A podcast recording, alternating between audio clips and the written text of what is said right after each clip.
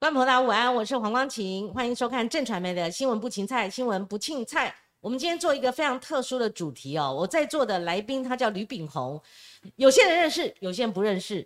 就算先前不认识的，随着新闻的露出，以及他现在正在官司缠身哦，也渐渐知道了，他就是妈妈嘴被波及，而且被牵连的这个，我可以称堪称。受害者啦，虽然官司没有走完哈，然后我帮他取一个名称叫做“妈妈嘴命案最衰被告”哈，那当然大家不冤枉了哈。呃，炳宏，你先跟观众朋友 say 个 hello。嘿，大家好，我是妈妈嘴的吕炳宏大炳啊，我是嗯苹果认证台湾最衰老板，谢谢大家。最衰老板倒不一定是最衰被告，因为搞不好。之前也很多冤案，很多冤案，真的很多冤案，比你更衰的还有，太多了。但是最衰被告嘛，也堪称啦之一啦，哈，之一。哈，那炳宏，我们都知道说妈妈嘴命案啊，曾经在媒体上攻占非常大的版面，而且这也是台湾比较少见的几起哈，所为这个外界所瞩目的命案。那但谢依涵随着这个命案，而且大家都非常知道他何许人也，然后他现在什么？进度哈，然后他呃获判大概无期徒刑嘛，最后那你的部分呢，差出来说实在，越看这个资料哈，越看你的这个官司进展哈，我又觉得说很离奇。那今天就由你来讲，但是你要陈述之前，我们姑且来建构一下什么是妈妈嘴命案。你可以从二零一三年那个起点开始说起。呃，二零一三年那个时候，刚好是我女儿刚出生，一月多的时候刚出生，到二月的时候，其实那时候准备要请满月酒。在二月十六号的前几天，其实我就跟那个张翠萍、跟陈静福、张老师啊，跟跟陈陈北北，我就说，哎，那个我下礼拜要请，下周六我要请满月酒，那你们要不要来吃我满月酒？结果我讲完话的隔天，二月十六号他们就来了，然后老师就来敲我的办公室的门，就说，哎，今天不是请满月酒，怎么你在办公室外面没有任何办桌的情况？我说没有，老师你是不是记错时间？我昨天才跟你讲是下礼拜，就你你今天就突然来了。后来，后来，当然老师就说：“哦，那你那你在忙，那等下回去我就随便找个东西吃，我就我就我就离开了。”后来我就进办公室了。到了，当然到了九点钟，我我出来喝水，就看到谢依涵从短裙换成长裤。哦。后来十一点我就下班了，就离开了。之后过了几天，大概二月十九号的时候，那个那个警察就打电话给我，他说：“那个哦，那个。”吕先生，你认不认识那个张翠萍跟陈静福？我说有，我认识。他说那个他的家属报案，他们失踪了。那我就说那那那那那那是现在要做什么？他就说问我可不可以去警察局龙行派出所去问话，我就去问话，然后问问问问我行程，全部都讲嘛，照讲。讲完之后，到了到了晚啊，就是快讲完的时候，警察就问我说：“那你们店的干女儿是谁？”我就说：“哦，那个干女儿我不知道是谁，我我不然明天要不要你来我们店的时候问我其他的员工，然后我找他们来给你问。那那我也问一下别人。那当然隔天的时候我就问，先问谢一涵，他说不是，我不是干女儿。后来我问了好多，我就打电话给我那个很多的前员工，最后他们就说。呃，我有一个员工，他就说啊，那个张老师有打电话问他说，那个张呃谢依涵这个人怎么样？因为北北要认他当干女儿，嗯，他不知道他的人品怎么样，问他，我就说哦，我说那听起来就是谢依涵啊，怎么说不是？嗯嗯，然后刚好警察在，谢依涵也知道说哦，那警察那个我前员工说是谢依涵，但谢依涵说不是啊，你们要不要问一下话？后来当然就这样，我我就没有什么管这些事，因为我在我我女儿在在满月酒，所以其实我那时候就送礼呀，很忙。到了三月六号的当天，其实因为前一天三月五号我在算薪水，算完薪水完了之后，那个时候，呃，因为前一天晚上我三月五号是在教人家酿啤酒，然后到了三月五号我就在算钱，因为我来不及算钱，我到了三月六号的凌晨我才算完钱，我身上背了十几万，准备要发薪水，因为我都发现金。后来我从四点钟走出来的时候，就遇到了记者，记者就说：“哦，你们今天很精彩。”嗯，哦，你们今天很精彩。然后我就问他说：“为什么很精彩？”他就说。哦，那个你们就是后来我才知道，哦，原来早报就写说那个谢依涵跟她男朋友设有重嫌。嗯，啊，当然时间从四点开始，他就跟我们讲那个故事。那时候我跟欧石成在门口就遇到那个记者，然后 Rock 是我的咖呃咖啡的老师，嗯，然后他就是反正退休了，就在我那边喝咖啡，然后看我上班很晚就陪我，所以我那时候四点的时候我们是一起准备要走的时候就遇到那个记者。后来到了六点，警察就整个大搜索，嗯。对，然后搜索完之后我就被关到那个 泸州派出所里面去。对，所以这时候最后关你的原因是？因为案情没有厘清，因为其实，在早上的时候，我我就问警察我是什么身份，他说我是证人，嗯，啊，证人为什么要关呢？证人。然后证人完了之后，到了十点钟，嗯。后来那个突然就是我我前面都有一个小队长在跟着我，嗯。然后旁边就坐了一个，后来那个有个有检察官走过来，我印象都很深刻，他他的他的名字跟艺人很像，就吴宗宪，嗯。他坐到我旁边，然后在划手机，他就看着我说：“吕炳宏，我告诉你，你老婆说你杀人。”我说：“啊，我老婆说了啥？”我就拍桌子，然后跟他对枪，我说：“你卖我北贡。”我就觉得你在讲莫名其妙讲什么鬼。后来后来当然。当然，后来他划划划，哦，没有，谢一涵说你杀人，我说啊没有，我就因为我也不知道他讲真还是讲假的，可能办案技巧什么的，我就不理他。后来我进了警察局，其实我都没有上铐，但是他是留置侦讯还是怎么样？没有，就那时候在我在我店里面，在嗯那时候在我店里面，后来从我店里面再把他移到泸州派出所的时候，大概是十一点钟左右，就七点就来了，嗯然后我就在店里弄弄弄弄到十一点，嗯然后十一点再把他移到泸州派出所。可是进泸州派出所的时候，我也没上铐。嗯然后最后下午的时候，吃完便当的时候，他就他就拿一个，哦，他就那时候就是什么哦，那摄影机先关掉。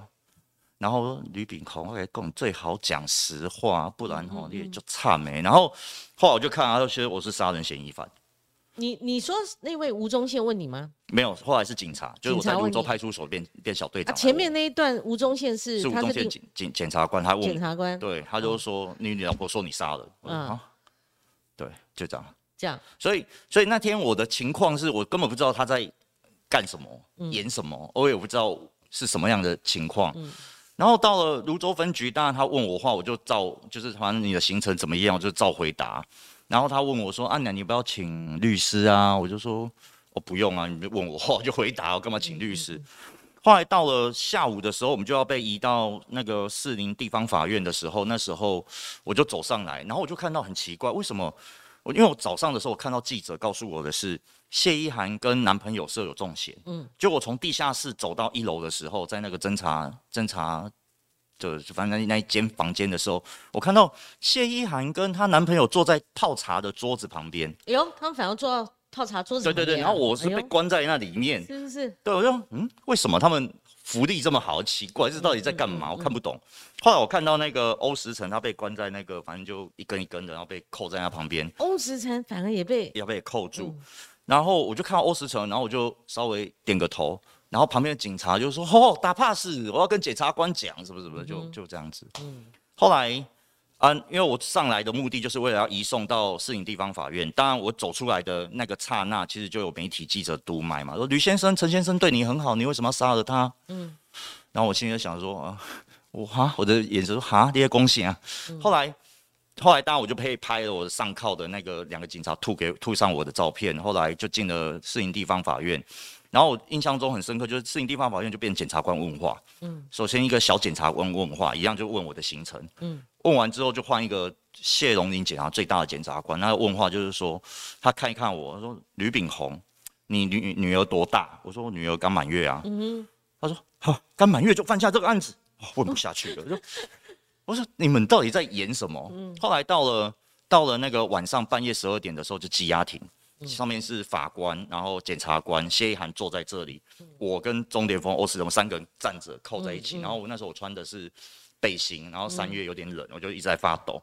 然后检察官说：“吕炳宏，你为什么握拳？你要揍谢一涵是不是？”我没了，就管，我就很冷啊。然后，然后后来当然法官就问你要不要夜间侦讯啊？然后我们大家都回答不要。等到我进了那个牢房里的时候，我的律师，我老婆就帮我找律师进来，因为我一直没有找律师。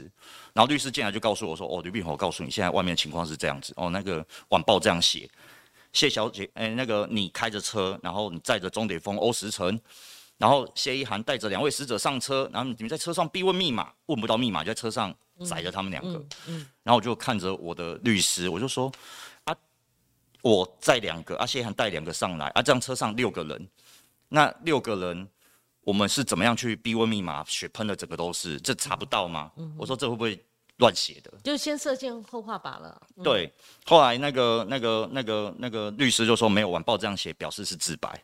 自白一定是这样写，因为我们报敢这样写，绝对是因为有东西流出去了。就谢依涵的自白嘛。对，然后我就我就知道哦，原来我的情况这么不妙。嗯，啊，隔天当然隔天三月七号就是第一次的羁押庭，那我顺利就是三千万交保。嗯，三千万很重哎。哦，三百万交保，说错了，三百万，说错了，说错了，是是是，三百万交保。你现在是不是讲什么事情都很小心呢？对对对对对对对，已经如同惊弓之鸟了，历经八年的这个劫难，当然了哈。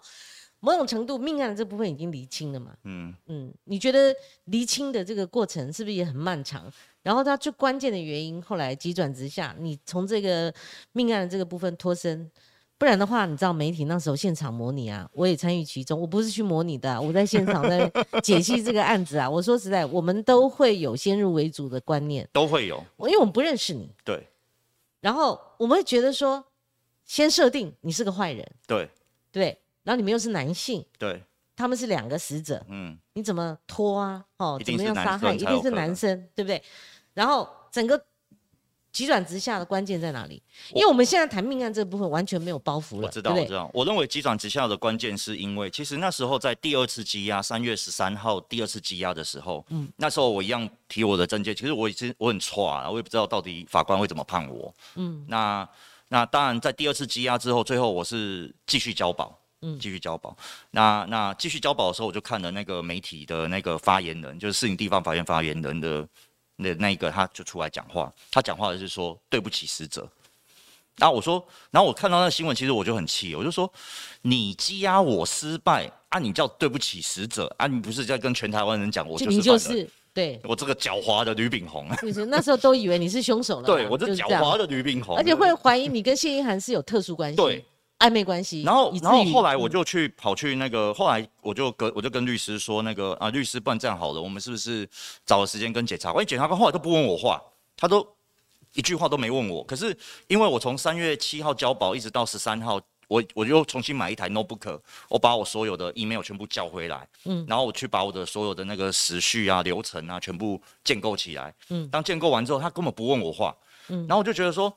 毕竟这一块拼图，杀人这块拼图，有一部分真相是谢一涵知道，有一部分是家属知道。嗯，那有一部分其实我妈妈嘴可能知道某些东西。嗯，那你为什么不问我话呢？你是不是就摆明我是犯人，我不会讲实话，怎么样的？后来我就跟律师说，那我们去找检察官好了。那律师后来就帮我约，一下约早上八点，就就八点的时候，那律师又打来，哦，那个。那个什么什么同事有意见，就变约约约到十二点啊，呃，那个长官有意见，然后就约约，我到下午十四点才走进去。嗯，走进去的时候，那检察官也是那个态度啊，就是说，哦，那那你要讲什么？好像我要来，我要来 自首干嘛？我说没有没有没有，我我要讲的跟我的清白没有关系，但是我要讲的是，哦，那个干女儿应该是谢依涵，因为有什么什么证据。嗯，第二个，当天谢依涵她换了一次衣服，在九点钟的时候换一次衣服，从短裙换成长裤，变你要举证了哈，连这种小细节都不能然后第三个是是在我们那个我们线上的那个留言板里面有一段话很奇怪，就是说哦那个我们有一个客人平常来我们店大概有五年，结果因为谢一涵在里面会有引导，就是说哦那个哦这样子整天警察来问我们话，影响我们的营业怎样怎样怎样，他讲这种话就很奇怪的营业。然后突然有人说对啊，当天晚上好像那个那个叉叉大姐有来，然后谢一涵突然就上面留言说叉叉大姐是谁？可是我们就想说，哎，这个他怎么会不认识？然后我们店五年，你怎么会不认识？是是是。然后我就把这个证据丢给检察官，说这真的很奇怪。那这个会不会是别人？那后来我就说，那检察官问我，那你觉得谁有可能？我说男朋友，你到底有没有查？就检察官看看旁边，说，哎，我们要去他家搜索吗？嗯嗯。他说没有。嗯。后来三月十六号，他去男朋友家搜索，找到谢一涵的摩托车、notebook，然后摩托车里面。有有保险箱钥匙，保险箱打开找到变装工具，北北跟老师的存折、印章、身份证，嗯嗯嗯，全部在男朋友家找到。是，对，这很关键哦。然后不难吗？对，不难啊，就全部都在她男朋友家找到。因为中间你可能陷入一个拉锯，就是说，纵使你不是一人犯案，好，或者是你犯案，你把这个所有的罪都推给谢依涵，那时候会中间有一段这个时间是这种感觉，对不对？对，后来到了十八号新闻就露出了，嗯，就说哦，我在男朋友家找到什么什么东西，哦，就证物了。对我看到那个新闻的时候，我就觉得说，哦，那检察官的方向就不就不太一样了。是，对，所以后来其实后来到了二十几号，那检察官都对我很好，就说啊，那个大饼啊，那个 就叫你大饼？大饼啊，那嗯个他就叫我带我，他把我带去我们的店。他说啊，那个今天哦，我店就还你啦，啊，你就先不要开门呐，因为因为因为还在侦查。嗯，对，然后也不用告国培，因为说你杀人不是我，是谢一涵。对，就很客气了。那没有再遇过先前那些警察吧？有时候他们来喝咖啡，还反而去喝咖有有时候会来喝咖啡，有时候来喝咖呃啡。，虽然我做足了功课，呃，维基百科上面也有详细的记录了，是好，我重重点哈、这个全文都当录下来了。那还是由您口述，就后来整个命案这个部分，最后定论是什么？定论，你说整个定论，整个，譬如说哈，他在店里面怎么样？后来晚上把他们就是好，先扶出去，然后他怎么怎么犯案的？我我要嗯我要先讲一个前提啦，就是我我我我我刚刚稀里糊涂讲的那一段故事的时嗯候，其实有没有注意到一个很重要的要点？其实呃一开始的时候，检察官把我们三人列为重嫌，嗯所以列为重嫌，他其实很大的力气在找我们三个人的资料。嗯反而她男朋友是十六号才没错，才去嗯调查。问题是二月十六号到三月十六号中间这一个月都没有去查她男朋友家，很多摄影机其实都不见了。哦，一个月了，其实都不见了，所以很多资料都不见了。嗯那在不见的过程，他又被赶着，媒体其实一直在催他。我相信那时候他调查很多证据，但是他可能没有办法很认真的判读他，以至于最后他的起诉内容是谢依涵。他总共讲了四个版本，一二三四。第一版说哦下药在咖啡里，然后他把人带上车，我在车上逼问密码。第二版说我没下药，第三版说我下药在酒里，第四版说我下药在水里。嗯，那讲完这四版之后，其实检察官写了第五版。这个第五版就是说，哦，那个下药在咖啡里面，然后就就先后带出，然后然后下刀杀害，环环相扣不可分割，简单的故事。那其他的细节我们就不讨论。嗯，对，因为他讲的太多故事了，导致于检察官根本没有办法很快速的把真正的真相抓出来。嗯，所以导致后面的其实民事的案子很很乱，也是因为这样子。嗯嗯，那最后就是谢依涵跟她男友他们怎么合作？不知道，没有，我也这个部分你不清楚吗？因为我的意思是说，男朋友的证据根本没有半个，没有半个，所以男朋友没事吗？没事。嗯、没事那谢依涵的部分就是整个命案就是谢依涵嘛，对不对？。对那只是媒体关注说他最后会不会逃死嘛，对不对？对，嗯，他有哪些技巧嘛？他在里面他逃死文章写的很好哈。蛮多的。他逃死的技巧就是一个那个那个叫做呃有一个专有名词，我突然忘记了，嗯反正就是哦，想象竞合犯，嗯就是说他虽然一把刀子宰了两个，但是只能算一个案子，嗯，对。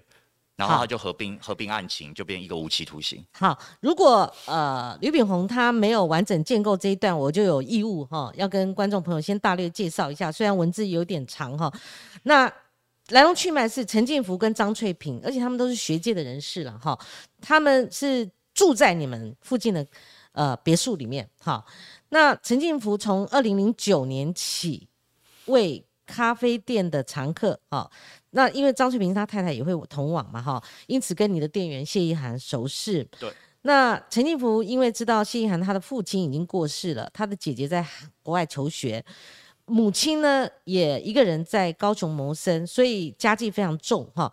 所以从隔年，陈进福开始不定期资助谢一涵嘛哈，提供资金，还教他投资股票，对吧？那甚至带被告到证券行去开户哈、那也因此认福还签她为干女儿，嗯，亲戚哈。嗯那时候他们签名还签亲戚，那因为谢依涵，我们刚刚提到她有个男友，那他们也打算结婚了哈。那她不想给家人跟男友知道她跟陈进福的关系啊、是是有点暧昧了哈。那所以想紧速了断他跟陈进福之间的关系，那而且还有很重要一个因素，他想改善家里的经济，所以基于他们两夫妻的财力，所以才有整出谋财害命的剧情哈。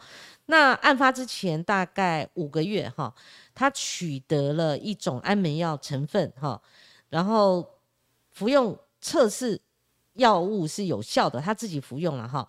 那他以预常的水果刀行凶哈，而且这水果刀藏在你的咖啡店里面哈。二零一三年就是我们刚刚讲的事情的起点了哈，二月五号，这个谢意涵趁张翠萍她出国的时间，在别墅里面先取得他们存在北投农会保保险箱的钥匙哈，就是要取得那个财物，要先取得保险箱的钥匙哈。那因为要有张翠萍她的签名，所以她伪签了一个签名哈，以至于诈领里面的财物，但是没有得逞，因为。那那边的这个航员有警觉了哈，那二月十六号，他就这个就整个案情的重点了哈。他利用准备饮料之后哈，所以就对陈进福夫妇下手了哈。那两个人当然服药之后意识不清了，他先把两人搀扶到咖啡店之外予以杀害，然后取走张翠萍的随身皮包，然后。自认哈，我还记得那时候还有探讨那个潮汐，对不对？对，好会被曝尸嘛？哈，那可是呃，谢依涵他完全就让陈静茹夫妇曝尸在咖啡店附近，哈，紧邻淡水河出口的红树林内，哈。那他下手之后呢，两天他就拿着他们的存折、印章，哈，然后还有这个。呃，强盗取所得的张翠萍身份证啊，先后盗领了陈静福三十五万元哈。那而且我们还记得画面有一个非常印象深刻的，他乔装，他乔装张翠萍到银行去领款哈。那行员也很机警，他们发现他年龄不符嘛，这个是最大的特征嘛哈。那所以。才使他未得手。其实，所以我刚念这一段是有义务要跟观众朋友去呃说明这整个案情。我们今天讨论才有意义啊。那我们的标题其实我下了一个“妈妈嘴命案最衰被告”，炳宏，我们就姑且打一个问号。好，我们毕竟是媒体人，可以。你这案子没走完，可以。那光姐就要挑战你。好，我们就正反方，我要挑战你整个官司，你后来进入官司的泥淖里面。对对，那属于你的部分。哦，一直打打到，而且而且这官司很复杂，对，因为家属后来提告求偿嘛，哈，有两个案子嘛，哈，你跟我们讲一下，你什么时候陷入官司的起点？你走出这个所谓的命案的嫌疑人了，哈，终于洗清了，嗯，但是你又走到另外一个泥淖。他其实呃告我们的那个邢富明的话，大概就二零一三年的快年底。邢富明是谁？就是就是刑案复，就是他就告谢一涵就起诉了嘛。嗯。四月十二号，二零一三年四月十二号起诉了。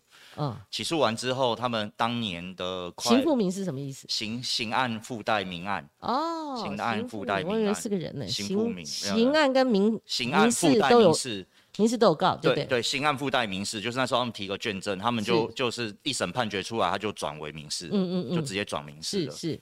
那在一审的时候，其实家属的的立场，他一直都说是当天晚上没有下药在咖啡里，嗯，而且谢依涵在上班时间短短时间，怎么可能杀了人还可以回去煮咖啡给人家喝，还上班十五个小时？而且还有一个疑点就是说，他一个人怎么可以扶两个人？而且是意识不清楚，身上都没有自主能力，就瘫瘫软的人，对，出去，对对。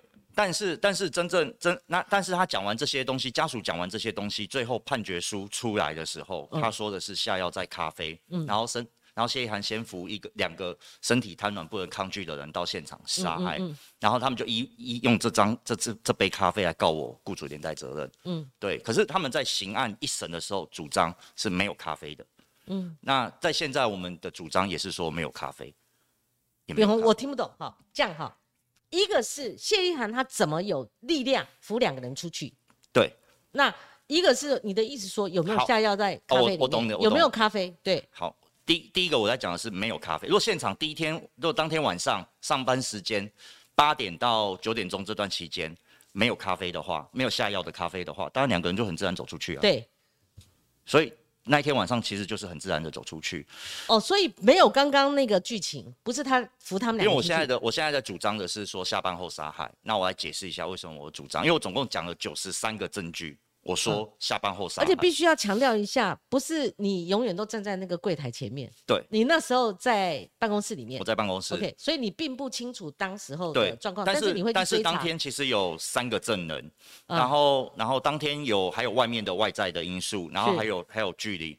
那我讲几个比较重要的关键因素。我说当天其实呢，他们他们我在说为什么没有办法的话，因为我说时间点做不到，因为当天案发的地点是距离我们妈妈这一百三十公尺的红树林，红树林再穿过再走到那个河岸里面那个都烂泥巴，按那个走过去回来，我跟我老婆做过一次实验，来回要十四分钟，嗯，来回一趟要十四分钟，是，所以呢，他等于要扶一个全身瘫软的人走这个十四分钟，然后再扶第二个，再走这个瘫软的十四分钟，然后宰了再回来，嗯，所以大概需要二三十分钟要。而且路上会有别人看到吗？对，路上会有看到。那我就说，那当天谢一涵到底消失多久？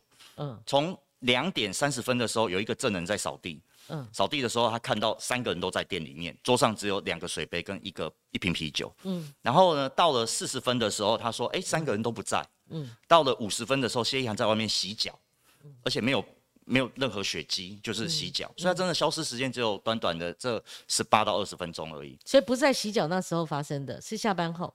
这那短短这二十分钟，有没有办法先扶一个人到红树林外海滩，再回来，再扶第二个人红树林外海滩？根本时间点对不起来。那他洗脚是可能是建构什么剧情呢？洗脚的时候，就是他走到烂泥巴，还是说把人家怎么的？我觉得就是就是脏脏的，而且重点是因为两个人的刀伤，一个是脖子三刀，嗯，然后一个是抵御伤，他们其实有搏斗啊。可是谢依涵的那时候证人说他身上没有半滴血迹，嗯，那时候他也穿围裙，围裙没有半滴血迹，嗯，那我我就把这个证据整理完之后，所以我再跟一审，我才会完全说，哎、对啊，这就是没证据啊、不用这样啊。他前面侦办刑案的时候，这些疑点没有厘厘清吗？这就是很关键啊就在于这些厘这些东西都没有理清，而都没有到了厘清啊到了哦我真的、真的真的我钻进去之后，我我把所有的人证物证时序全部来看，因为整案里面其实最不能相信的人只有一个，嗯是谢依涵。那他要判谢依涵他的刑责的时候，那他用什么样的一个环节连接所以呢，比如说他他如果连证据有100到底有没有扶他出去？到底是什么时候行凶杀害的话，他如果所以我说他总，共有四个版本，谢依涵讲四个版本，哦法院写第五版。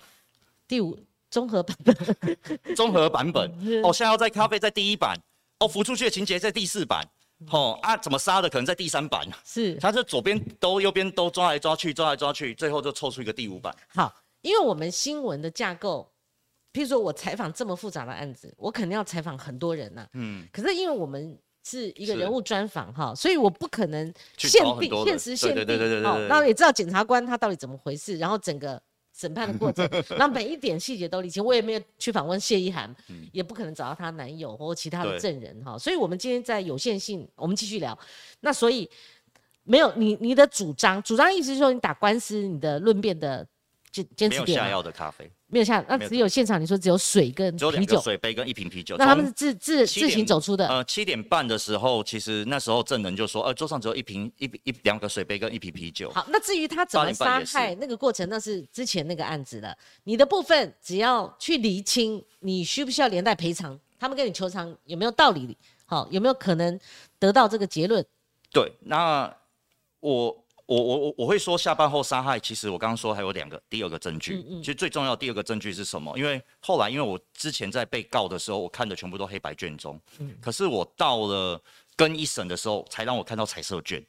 我看到彩色卷的时候，我很讶异，因为他下，因为我刚刚说我在呃谢依涵下午的时候是穿短裙，然后呢，案发时间卷内说的是八点四十分一直到呃八点三十一直到八点五十分，九点多我出来喝水，我看到谢依涵穿长裤，嗯，可是最后他骑车离开是穿短裤，嗯，那时候是三月天。为什么这么寒冷的天气，他特别要换成短裤骑车离开？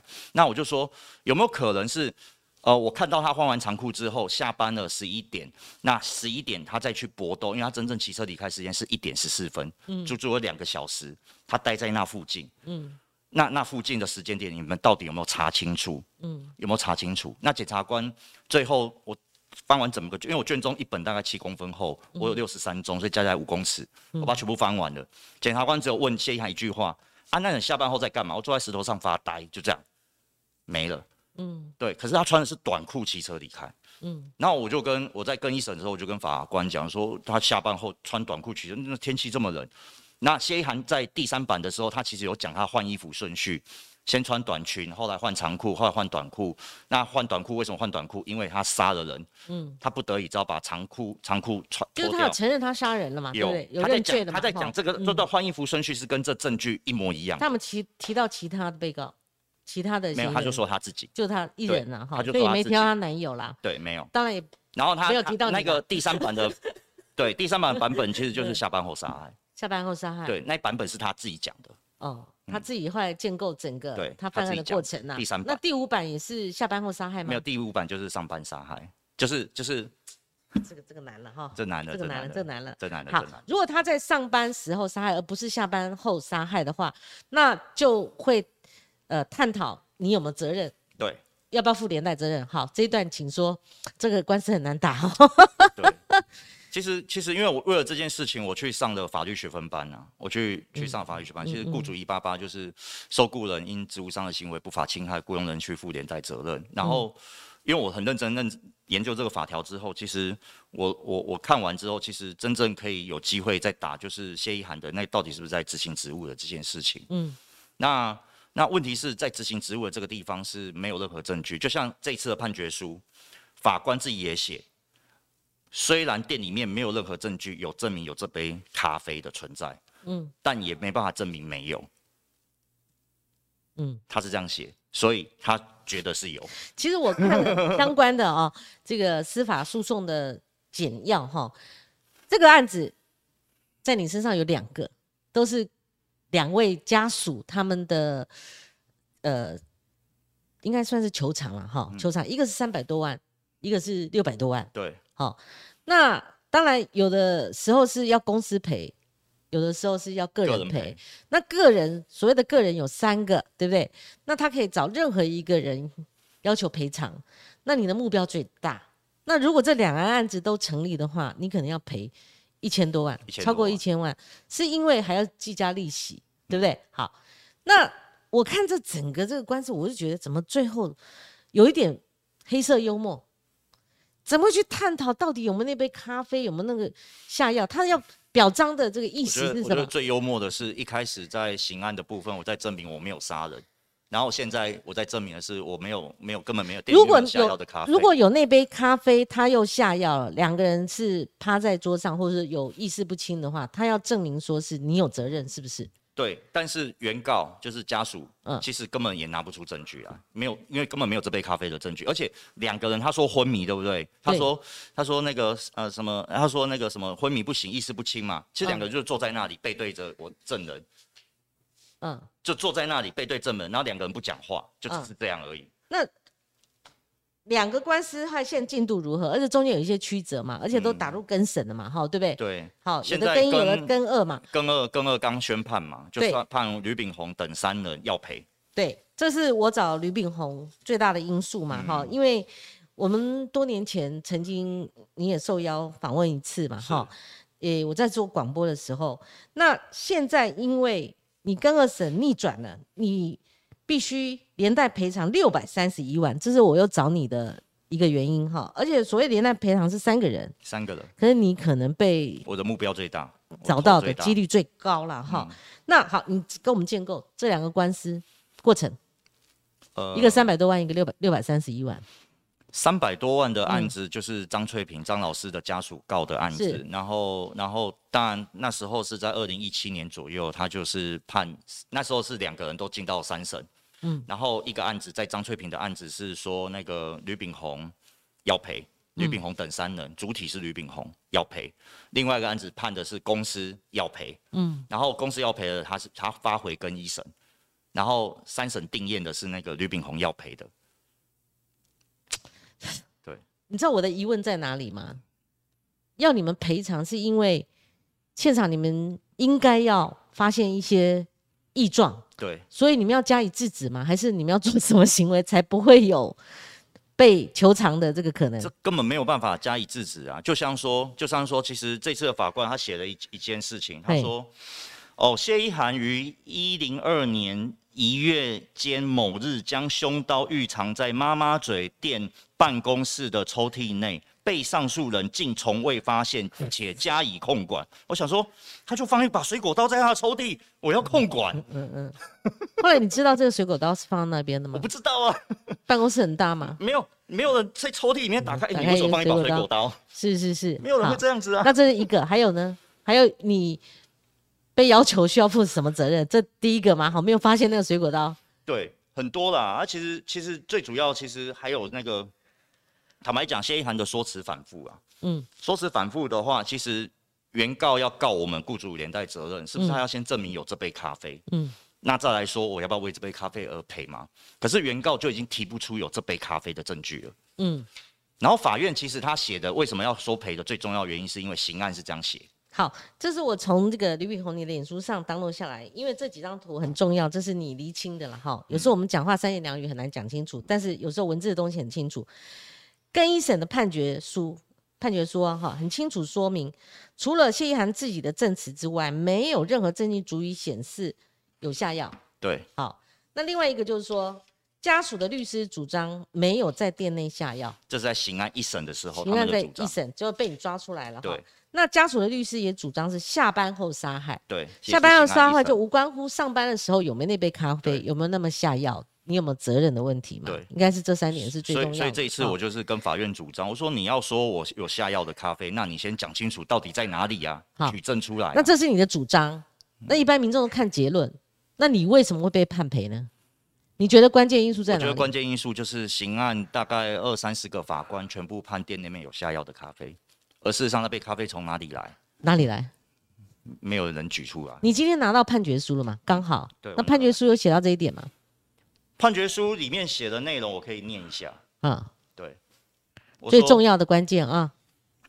呃，妈妈嘴咖啡店虽提供饮料给予客户饮用，但桌上饮料物皆有可能因陈进福、张翠萍或店内员工之移动、收拾、随时增减，无法仅以当天晚上没有存留饮料饮用的咖啡跟跟巧克力，就认定当天并未饮用店内饮料。嗯。那我的想法很简单，那你既然也知道当天根本没有出现这杯咖啡，那咖啡到底在哪里？要不要讲清楚？他讲的是饮料嘛？他说的是咖啡跟巧克力。你用白话文再讲一次，因为我们的书状哈写的真的是文言文呐。说实在，很多人反映这个。他说当天晚上从七点十七分，张翠萍跟陈金福进到我店里面，我的举证资料也是这样。我说七点十七分走进我店里面之后。坐到位置上，七点半的时候，他桌上只有一瓶啤酒跟两个水杯。嗯，而那一瓶啤酒其实是谢一涵他自己拿了一瓶我的满月酒给他，那不是我店里面卖的饮料。嗯，不是我店里卖饮料。到了八点半的时候，有另外一个证人就说：“哎，桌上还是一瓶啤酒跟两个水杯，是没有任何饮料。”是。那到底下药的点在哪里？他下药可不可能下到非咖啡的其他饮料里面？有可能下到。你可以讲非咖啡饮料，那到底在哪里？就是你要有证据嘛。我的意思是说，我们现在无罪推定原则啊，那既然是你就直接说啊，有下药的咖啡，那咖啡在哪里？讲不出来。那原那其实，在在在呃，原告必须要负真实真实证据的责任啊，就是他举证要提出真实的，他有这个义务要提出真实证据到底在哪里。那家属除了他没有办法举证有没有这个咖啡有没有下药之外，那他的主要的诉求，我们要帮他连带讲一下，不因为你是被告嘛，哈，我们节目我们尽量做到平衡。可以，哎，你可以扮演这种角色吗？嗯，可以抛开你的立场，他们的主张是什么？他们的主张当然就是谢一涵就是下药在咖啡里面，在上班时间杀害两人，然后吕炳宏必须要为我没有发现水果刀，嗯，没有发现这杯咖啡被下药而负责。嗯，那法官后来比较倾向他们采用他们的主张了，对不对？对。那你有力图要去反驳吗？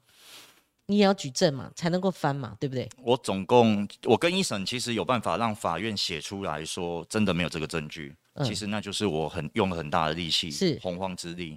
而这一次法院会判我，依旧会判我跟另外一个案子一样的话，我认为其实就是最高院就表明态度了。嗯，其实就是要你负责就对了，就是我要负责，就两个案子都败诉嘛。嗯，但是你可以上诉中嘛，对不对？还可以跟二审，跟二审可以上诉。那第一个案子已经败诉了。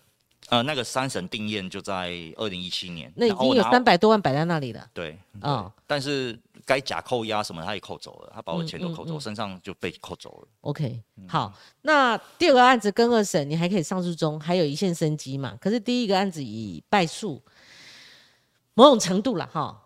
第一个案子败诉，第二个案子打到跟二审，对不对？应该就会跟着。大概就是六百三十一万了，就大概跟着，因为打到现在这个状况里面，你要翻可能很难呐、很难。嗯，那你又是最大目标嘛，哈。那我觉得，呃，我们刚刚听吕炳宏从头到尾哦，建构到现在，我觉得大家就自由新政，你自己的看法如何就如何。那我们也没有那个资格扮演法官，那在这边审案了哈。那我们给这个吕炳宏充分的时间可以表述，可以哦，可以嘛？哈，那我们就抛开这个案情了哈。是这八年来的日子怎么过的？你是很特殊的一一个遭遇者。呃，譬如说你的事业，本来你妈妈嘴，其实我们后来发现那地方成为一个打卡景点，对不对？一度对哦声名大噪。对，那可是不是像大家想象的中那样，它曾经是打卡景点，它不可能永远是打卡景点。所以这对你的事业、你的家庭、你的心态哦，整个人造成什么样的影响？很痛苦啊。其实，其实，在上次的更一审的时候，呃，不是上次的三审定验，在最衰老板二零一七年那时候出现的时候，其实，嗯、就好朋友鼓励我，然后就说那个可能一切是最好安排啦。或许我遇到那么多的遭遇，有机会的话，可以对对社会有一些贡献的话，我说明是好事。所以那时候，后来我跑去那个司改会，有去说，哦，侦查不公开刚。刚我们有观众留言是说，你要不要考虑找司改会？你已经找过了嘛？想办法，该有想的办法都想了，对，也去找了嘛。我找过了，司改会其实那时候因为我跟他们合作，就把侦查不公开办法在二零一九年改了改法。嗯嗯改法的时候，其实那时候我就是我就坐在受害人的那个位置去讲这整段的故事。那那对我来说，其实后来我有机会就遇到了那个那个那个徐志强，徐我知道，我也访问他。对，嗯我就跟他聊聊一聊，我就问他说，在法院里面的话，你们是怎么调试你的心态？因为他们毕竟历经过那么多死刑那么久，突然终于找到一线生机，然后终于被放出来了。他说，他说他的心情就，他说他就是保持平常心啊，然后好好过啦。然后他现在愿意在司改会做事，其实都是一个做功德的概念。有时候我们遇到这些事情，其实司改要司法要受人家的尊重，其实有时候并不是他他并不是说不能判错，他可以判错，但是司法要受人家尊重，其实是应该要懂得如何反省。有真正的证据出现的时候，应该懂得看证据，嗯而不是用人的话来当做证，据。呃，如果你跟徐志强相比的话，你好在命案那个活着，命案那个部分，你没有像他一样，对我那个部分没有成为你的冤案？我我老婆就讲了，我说我老婆就讲说，其实后来我反省我这一段路程，如果当时候媒体没有闹那么大，嗯那时候我没有对着，因为那时候我还接受一个接受媒体采访直播，呃，不是专访。三月八号的时候，三月六号案发，三月七号交保，三月八号专访。专访的时候没有把它闹大的时候，我老婆就觉得说，会不会我现在是被压进去的一个人？嗯，他说这很难讲，这真的很就前段的部分了，因为他敢这样子写，他敢没有证据、嗯嗯都可以写你有这杯咖啡了。嗯嗯，那在那个时候，他有什么不敢写的？那是一座很难翻越的山，那肯定是你最难打的一仗哦。嗯那后续的话，就是你得面对两个官司一千多万，就是超过一千万的可能的球场嘛，哈。你现在的财务状况跟你的事业经营有关，你现在的还是经营本业吗？呃，妈妈嘴的负责人是是我老婆啦，嗯嗯然后我现在在里面当顾问就领薪水了。嗯，对啊，就领薪水。那因为我好多时间其实都放在官司上。官司上，嗯，你之前那个三百万的交保金，对你来讲那时候困不困难？三百万交保金，其实我岳父借我的，借的嗯，借的，岳父借我的，我就还回去了。还回去了。嗯，那这如果真的最坏的状况一千万呢，拿得出来吗？拿不出来。其实我我我我财产全部被已经被那个三审定义的案子都扣掉了。嗯，嗯，所以那你怎么思考呢？也不知道怎么办啊，就真的要打到底啊。其实如果就我们一个旁观者来讲的话，我觉得就剩下就是说，因为我们不是，我再重申一下，我们不是法官哦。那我们社会的观点就是说，纵使他是在上班时间犯犯的案子，纵使有那杯咖啡，纵使他在期间有下药，而你人在办公室，或是你就在那个柜台前面好了，你有没有可能，哦，要负担这么大的责任？我觉得这个就见仁见智了，对不对？那他上班时间他怎么犯案，还是那个剧本嘛？就是下完药，他要有力气把他们两个扶出去。你刚才讲的那个时间，跟他自己本身有没有具备这样的一个能力嘛？对不对？这个地方没有厘清，没有厘清，没有厘清，所以很多而且甚至连距离到底走过去回要多久，连我还带着我老婆拍影片给法官看，是他根本没有模拟啊，是啊。如果这个地方厘清的话，或许就可以他们就知道这还原这个案子很对很扯，还原整个真相，真相。到底怎么回事？我我我也常讲，大概我现在是全台湾最想知道真相的人。是，那所以就变成说，整个主体并没有厘清，但是假设是我刚刚陈述的那个最坏的状况，他是在上班时间，然后把他们昏迷了，昏迷把他们扶出去，而在只要在他上班处所、上班时间所发生事情，你是老板，对你应注意而未注意，所以你就要必须负担这样的一个赔偿。对，你有没有午夜梦回的时候回想到谢依涵这个人，你会觉得当初很后悔，而你自己竟然没有看出来他有可能做这样的事情？我我必须要讲，其实谢依涵真的是一个工作能力很强的人，但是他那时候在你店里面服务了多少年？呃五五年四五年左右已，经那么久了。二零零八年到二零，那所以他四五年他都然后他是从一个攻读生，然后慢慢的升上去。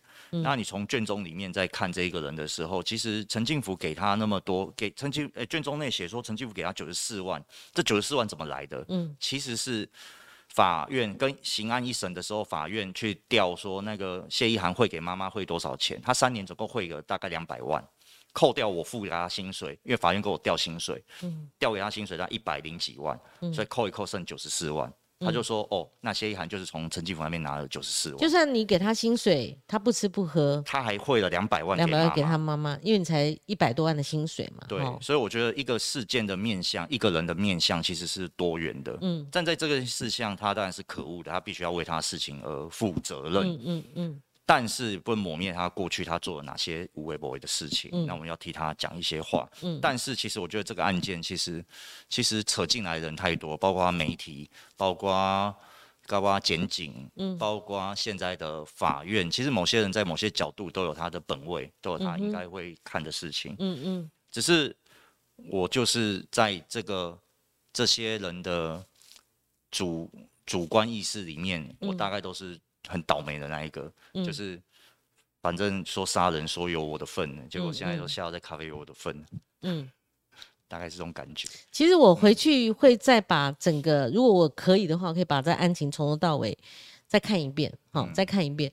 为什么呢？就是说，嗯，如果真的像炳宏你所陈述的，命案的那个本身到底是上班前、下班时都没有厘清的话，我对这个案子说实在是还是一个问号了。没有厘清，没有厘清哈。那更何况是你的部分，嗯或者你跟其他人的部分，那那个部分那怎么判案呢？是不是跟跟审也是因为这个原因？跟审其实是因为他两个案子，其实跟审发回很简单，因为为什么？因为一个案子判吕炳宏要赔，一个案子判公司要赔，他公司要赔的发回跟审，嗯吕炳宏要赔的定验，他就在表明态度，就是吕炳宏要赔啊。不是三个人吗？呃，吕炳宏等三人，等三人，那另外两个人呢？现在的状况如何？呃，另外一个两个其实都是受薪阶级啊，都是打工的啊，都打工的啊。然后最后我们呃，后来我们两个，我们三个人有谈啊，就是我就说，那事件案发当时是我们三个人都是合资嘛，合资公司嘛。嗯。那事件完了之后，其实那间呃妈妈嘴那间公司，其实现在是放着的啊，没办法、啊，嗯就是我真的没有心力去管了、那他们两个当时候在店内吗？他们两个当时候都不在店内，都不在，连连在都不在。你说只有一个欧欧老师吗，欧老师是是是我的朋友，还不是股东，还不是股东朋友的？那所以当时候店内主要煮咖啡的，如果有那杯咖啡的话，就是谢依涵哦。当你在办公室是谢还有谁？谢，然后还有两个员工，一个员工在扫地，一个员工在、在厨房。那所以另外那两位也可能负连带赔偿责任的话，只是因为他们是公司的股东。嗯，嗯哼，合资公司的股东，是，嗯，所以好，呃，观众朋友应该很清楚看到，就是说我可以扮演聆听的角色、发问的角色，但是我不做主观的评论。嗯，没有，我没有这样的一个权利。但是哈、这个案子的确有蹊跷。好、那我刚刚私底下也跟俞炳宏聊天啊，因为我们各自有各自不同领域，我们有各自不同的人生，人生里面难免会磕磕绊绊，然后会有不同的遭遇哦。那最后想请教你，这整个事件缠绕你八年了，你也经历过很多嘛，尤其有些光是面对媒体那一种模拟犯案甚至定罪，哦，舆论审判呢，就可能受不了。而且你不止经过看守所、法庭，哦，那么多个案子，你还要去厘清很多细节，还要去找证据，而且在法庭上那种场面，可能外界难以想象的哈，嗯，对不对？压力那那个压力下，像我们以前官司有几个啦，哈，有嗯几个，你就一个官司，你就觉得压力沉重。你知道，那要帮律师补充，好，到底哪些证据资料，我们还继续在那边弄，我的。整理了九十三个资料给律师，啊，一审过了要二审，对不对？我们要等那个判决结果等嗯等。何况你是跟一跟二了嘛，好，而且分别有两个官司在进行，所以你整个回看你这八年的经历，以及对你人生的影响是什么？你有没有一些从人生呃经验里面去咀嚼出一些不一样的哲理呢？我我会觉得啦，其实有时候，嗯、我我我我我老婆其实常常跟我讲一一句话啦，那嗯。我想要复述她的话啦，她觉得有时候其实人就是有时候是贪心啊，有时候嗯。是、是贪嗔痴啊，我们常讲那些贪嗔嗯。痴。今天会犯下这个案子，其实是是谢一涵，算是谢一涵杀了两个死者，嗯。但事实上，这个这这个陈进福有没有做一些不对的事情而嗯诱惑谢依涵？比如说，他带着他去开开户，带着他嗯给他钱，嗯那这些事情其实都会造就那些后面的问题的产生。其实他一开始错误，后面就会开始错误。嗯所以其实我跟我老婆大概就在讲，其实有时候我们不要去贪心啊，我们可以过好我们的生活。因为这个角度看，陈进福他的夫人可能也是更无辜了。我不知道有没有更嗯。无辜，但是我要讲一个点不太一样的嗯嗯点，就是说，其实张翠萍跟陈进福他们两个相差二十岁，嗯，那为什么我的案子会分开告？其实张翠萍是陈进福的小三，嗯。她是第二任老婆，嗯她前妻带着两个儿子去去美国，嗯。而那时候其实是张翠萍在二十几岁大学生的时候去日本，陈进福是四十几岁的教授的时候，然后就跟这个张老师在一起。所以他们后来在命案的那个时期，他们已经是正式夫妻了吗？他们两个是夫妻，但是两边的家属分开告的原因，就是因为一边是张老师的妈妈告的一边是北北的前妻的儿子告的 OK 所以是两个人是三六百多一个三百三百，然后妈妈是三百、嗯所以加起来是九百。如果作为他的太太，而不是你刚刚陈述先前的那那段关系里面的小三，而谢依涵如果有暧昧关系，因为财杀嘛，哦，那那然后连带连张翠萍也付出性命的话，对，嗯我要往下讲下去。我是说，呃，那陈老贝贝会不会在这一段时间有一些不正当的行为发生？其实嗯那时候我在看到这里的时候，其实我心中有点疑惑，嗯我就把里面的很多证据再重新翻开来翻进去。那陈进福的家里，他们是一二三楼，一楼是。别墅二楼是张翠萍的房子，三楼是、是陈进福的的房间。那三楼的房间基本上只有佛堂跟陈进福自己有个卫卫浴。陈进福的卫浴里面其实发现三根异性 DNA 的毛发，可是那个毛发并不是张翠萍，也不是谢依涵。所以我老婆就觉得说，是不是他们家有没有不正当的，就是会会做什么事？这是一个。第二个是，其实陈进福是他独居的吗？搞不好他其他的亲属的。不晓得，但是是异性的，就是 DNA 验出来是女生，嗯不知道是谁的。然后后来我就问了我店里面所有的员工，我有员工就讲说，其实有一次就是他成绩考得不错，就跟北北分享，就北北就就隔下一个礼拜就买一台 MP 三送他。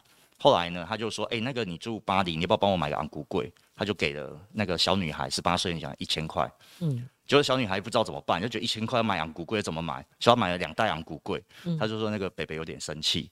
然后还有另外一个案例，其实是是比如说，嗯，北北的儿子，嗯，北北的媳妇啦，她是一个西班牙语系的，她就找我们店里面一个西班牙语教他唱儿歌，唱完儿歌他包个五千块红包。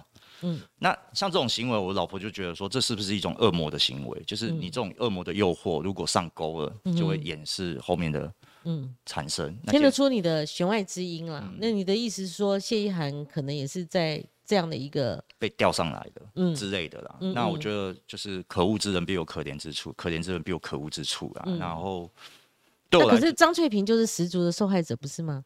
你为什么我一再的陈述，你也不以为然的样子？呃，张翠萍是十足的受害者，但是。但是张翠萍有发现这段不正当的关系存在。OK，嗯，为什么？因为因为他会问为什么北北要认这个干女儿？嗯，为什么那个那个张那个谢依涵，他有曾经会去跟那个瑜伽老师抱怨，嗯，跟家里人抱怨说哦那个干女儿怎么样怎么样怎么样。那我的想法是，如果站在他是受害者的角色而言，当然他真的是受害者。可是，嗯，可是有不正当关系的时候，要不要及早处理他？嗯嗯。好，炳宏，我问你一个细节：如果上班时间他浮出去，那个时间是白天还是已经晚晚上了？晚上八点三三十分到，所以是入夜了嘛？也是晚上的时间，因为咖啡厅跟一般上班族哦朝九晚五是不一样的。是礼拜六，所以也算上班时间。嗯，我的意思说，如果白天就没有办法掩人耳目嘛，因为大白天的嘛，对不对？如果晚上就黑暗嘛，哈，黑暗它呃。所谓的上班时间，它其实某种程度也是我们一般人的下班时间了哈。那如果说他的下班时间可能就更晚了，对对不对？好，应该是这样厘清嘛哈。那不管这个官司怎么样，因为我们时间也快到了哈。比方，如果对你来讲是最坏的结局，但是对家属来讲的话，嗯，他们至少在球场上面，他们官司胜诉以后，他们可以回馈一些东西，回馈一些金钱嘛，可能对他们的。心灵抚慰哦，或者是生活的这个安排，可能有不同的状况了哈。你对于这一点呢？我们曾经跟家属谈过和解，嗯，然后我们在谈和解的时候，其实家属对我们的态度，因为其实我们一直帮家属整理很多资料给他们私下，包括家属提了一个珍珠项链给苹果日报的那个照片是我老婆拍的，嗯，但家属那时候其实是很，那珍珠项链是什么？就是在谢一涵的抽屉找到一个珍珠项链，就是谢依涵就说：“哦，那个珍珠项链是北北送我的，然后就丢在抽屉，我也不想戴之类的。”他就这样讲，我就把它拍，而且说是这是不是你们家的？是我还你们。就那张照片突然就出现在苹果日报上，对，他就说：“哦，这是北北送给谢一涵的一个小礼物之类的。”家属提供给媒体，那想要达到什么目的呢？就是在在讲谢一涵就是一个贪财的人。嗯，对，嗯，那那我们我们其实提供很多资料给家属，可是，在我们要谈和解的时候，其实家属的的家属其实就讲说啊，你们妈妈嘴赚那么多钱，嗯，对，而且你们真的赚很多钱吗？没有啊，嗯，我我打官司，其实我花了两百多万了，打官司又花了两百多万，当初交保跟岳父借了三百万，对，如果现在两个案子要赔偿的话，快两千了吧，两千了，超过了，那超就算。有赚钱之前的咖啡厅，但是也完全超乎你的 完全是我的能力能力之外了。是，嗯嗯，好，我们今天分享了这样的一个案情了，哈，应该案情啊，这个官司还没了，你还有上诉的机会。我们看一下留言板嘛，哦，呃，当然前面的留言是说台湾记者超烂，讲的可能我们那时候时间点刚好落在就是说先入为主了，对，都觉得狼藉立台，嗯，对不对？哈，那。后来就是希望你能够去找司改会哈，然后也有人跟你说加油哈。那有人认为说司法已经变成特定人的司法了，就是公司的私私下的私哈。那有人认为你很衰很衰了哈。那认为你的故事可以拍电影了。然后我们的忠实观众柯先说我们与恶的距离二点零版，嗯，要不要回应一下？还剩不到一分钟了。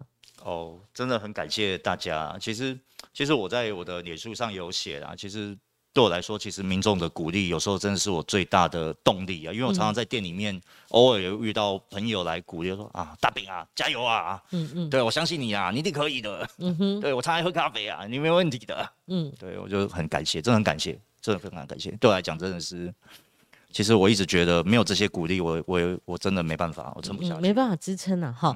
那我希望下一次的新闻不要再出现说 定验了啊嗯，，希望可以脱乳。对对对，那就看炳宏你的造化了。好的，谢谢光晴姐，今天谢谢你来到我们节目分享这么多，可以，然后接受我的挑战。没问题。好，我看这个人生你能不能够把最衰被告这个问号，嗯不要变成惊叹号，好，然后把最衰被告的这个称号或者最衰老板的称号签拿掉。标签拿掉，就是半衰啦。为什么半衰？因为前面的官司定验了，少衰一点啦，是吧？对，我一直很感谢啦。反正最衰对我来讲也是一个帮助啦。是嗯，好的，我们跟观众朋友说再见了。好的，我们明天节目非常精彩，好，大家锁定持续收看，拜拜。拜拜。